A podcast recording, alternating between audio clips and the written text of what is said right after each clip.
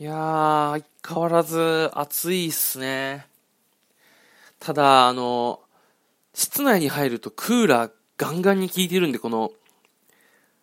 寒い暑い、寒い暑いのこの、交互に来るとちょっと体が、ちょっと、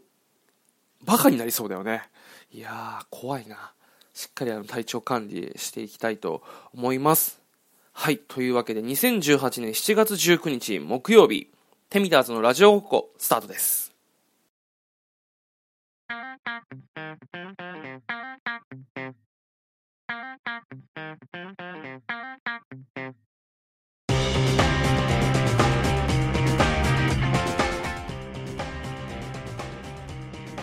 どうも、今日も一日お疲れ様でした。よざちです。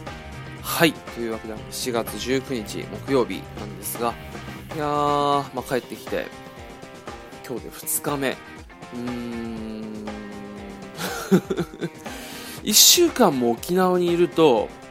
あ、あの、実は1週間沖縄にいたんですよ。で1週間沖縄にいると、まああの、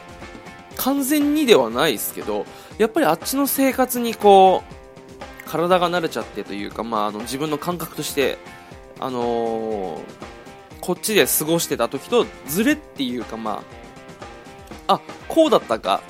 あの内地ってっていう思いあの思うことがいくつかあってその中の一つ電車がやっぱりあの沖縄電車ないんですよ。ででもこっちは基本まあ電車移動じゃないですか。なのであのああそうだ電車ってこうだったなみたいな。電車ってこうだったなっていうほどあのあのバカじゃないですよ。あの忘れてないんですけどあの電車のポジション取りっていうんすか。あのー、まあ、いっぱいいろんな人がこう入ってきて、まあ、席が空いてたらもちろん席に座りたいけど、例えばあの、いわゆる電車のあの連結部分に一番近いあの端っこの席なのか、それともまあ、センターというか、あの電車の中心の方に行って席と席の前にこうつり革を持って立つのかみたいなそういうポジション取りって電車あるじゃないですか。でこれあの沖縄にいた時はもう考えなかったことで、まあ、沖縄あの電車はもちろんあのユイレールっていうね今素敵な電車があるわけですけどあんまり乗らないんですよ。あの日常的なあの足として乗る人は本当に多分沖縄県民でもごく一部に多分限られてくると思うんですけど基本はやっぱあの車移動なんですよね。で車移動ってあの、まあ、自分でコントロールできるじゃないですか。移動時間を。電車と違って、まあ、あの、なんて言えばいいんだろう。まあ、自分で運転しなきゃいけないだったりとか、あの、時間通りにこう、運行、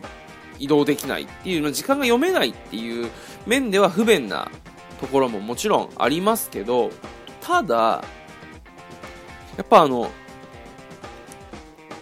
個室なわけじゃないですか。動く個室というか。もう音楽流して、まあ、クーラーね、あの、かけながら、もう大熱唱しちゃったりしてもいいわけですよ。そこで、あの、あんまりこの、ドライブ好きな人間としてあんまりストレスを感じないっていう。あの、日常的にそういう、あの、すごいあの、見知らぬ人とすごい近距離で、あの、長時間いるっていうことがあんまり、まあ、ないんですよ。なので、まあ、あの、ストレスっていうのはあんま感じないんですけど、こっちに来るとやっぱり、あの、不特定多数の人と、あのもうパーソナルスペースなんてガン無視の距離でこう、いなきゃいけない時っていうのはもちろん来るわけじゃないですか。電車で移動するから。で、ありがたいことに、あんま満員電車とか乗る、あの、時間帯に出勤するっていうことはないんで、まあそこら辺はあの、困らないんですけど、ただあの、その、最初に言った電車のポジショニングというか、本当にこれあの、いや、あのイラッとかじゃないんですけど、不思議な人があのやっぱい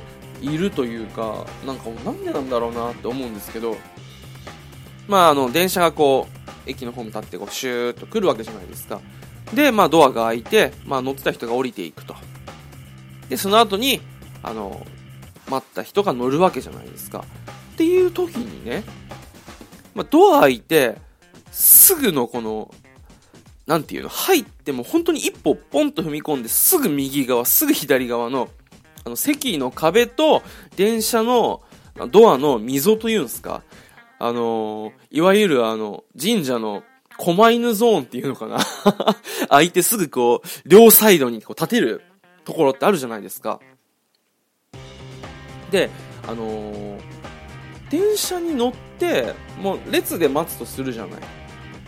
で、列で待って、入って、1列目の、あ、じゃあ1列目じゃないや、列の一番先頭の人が、スッて入って、そこの狛犬ゾーンに立ちはだかるのよ。これちょっと意味がわかんなくて、後ろの人が入れなくなるじゃない。不思議だなと思って。で、まあ、でも、あのー、避けてまあ入ればいいんですけど、電車ってこう、まあ東京すごいなと思うのが、もうなんか、暗黙のルールじゃないけど、秩序立ってるじゃないですか。で、あの、まず電車が来たら、ドアの両サイドに立って降りてくる人を通す。で、この、両サイドに立ったところからこう、なんて言うんだろうな。あの、L 字じゃないですけど、こうは、横にこう、グッと曲がって入っていくわけでしょで、そのカーブのところで、立ちはだかれたら入りづらいわけですよ。で、あの、今日、まあ、一人だったらまだしも、あの、今日ね、二人、二人一列目で、一列目じゃないや、また間違えた、あの、列の一番先頭の人が、狛犬ゾーンに立ちはだかったんですよ。で、うわー、もう入りづらいわーと思ってたんですけど、そのうちの一人が、まあ、あの、ちょっと体が大きめな人だったんだよね。いやもう入りづらと思って、ちょっとこれにはさすがに、ちょっとあの、ピクッとしたんですけど、まあさすがにね、あの、体がでかいんで あの、何か物を申すことはしなかったんですけど、あれって何なんだろうね。あのポジションってそんなにメリットがあるのかなあんまり俺はわからないんですけど、俺はどちらかっていうと、あの、優先席とかがある、あの、車両と車両の間の、あの方の端っこの方に行って、あの壁に背中をつけてこう待ったりするっていうのが、まあ、立つ時のポジションなんですけど、みんなどうしてるんですかね。なんか電車のポジション取りの、まあ、舞台でいう SS 席みたいな、まあ、SS 席は、まあ、座席として、S 席もしくは A 席ってどこら辺なんですかねやっぱあの、座ってる人の前で、つり革持って立つのが、まあ、次の SS 席だから、一番いいのかななんかそこら辺も難しいですよね。あれどうやったら治るんだろうね、ポジション取りでこう、後ろから入るのに止まっちゃう人って。なんか色分けとかしたらいいのかなあの、床を。で、ここら辺は立ってください。ここら辺は、ちょっと立ち止まらないでくださいみたいな。ま、電車の中までそこまでするかって言われたら難しいですけど、あれなんか大変だよね。なんかそんな、ちょっと、まあ、沖縄に長く今回ね、珍しく帰ったからこそちょっと久しぶりに帰ってきて、まあ、感じた違和感というか、なんかあの不思議な、ちょっともやもやっとした感じをちょっとね、今日ここでお話ししたんですけど、まあね、話をしても、まあ、いきなりね、まあ、あの、すぐは改善されないし、まあ、そんなの関係ないってぐらい人がもうブワーって入ってしまったらもうしょうがないんですけどね。まあ、あの、もしなんか同じようなね、この、憤りじゃないですけど、ちょっと、もやっとしたのを感じてる人がいて、あなたの、その、電車のゴールドシートというか、まあ、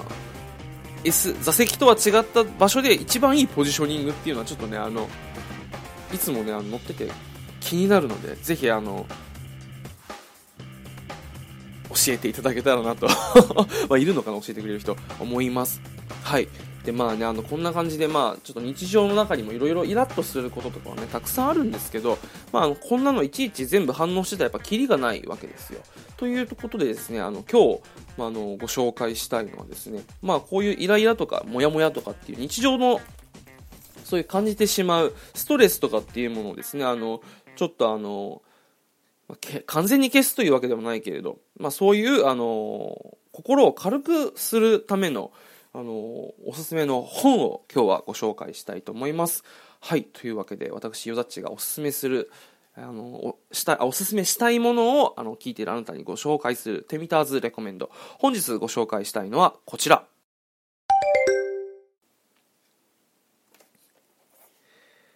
サンクチュアリブックスより出ております、多分そいつ、今頃パフェとか食ってるよ、です。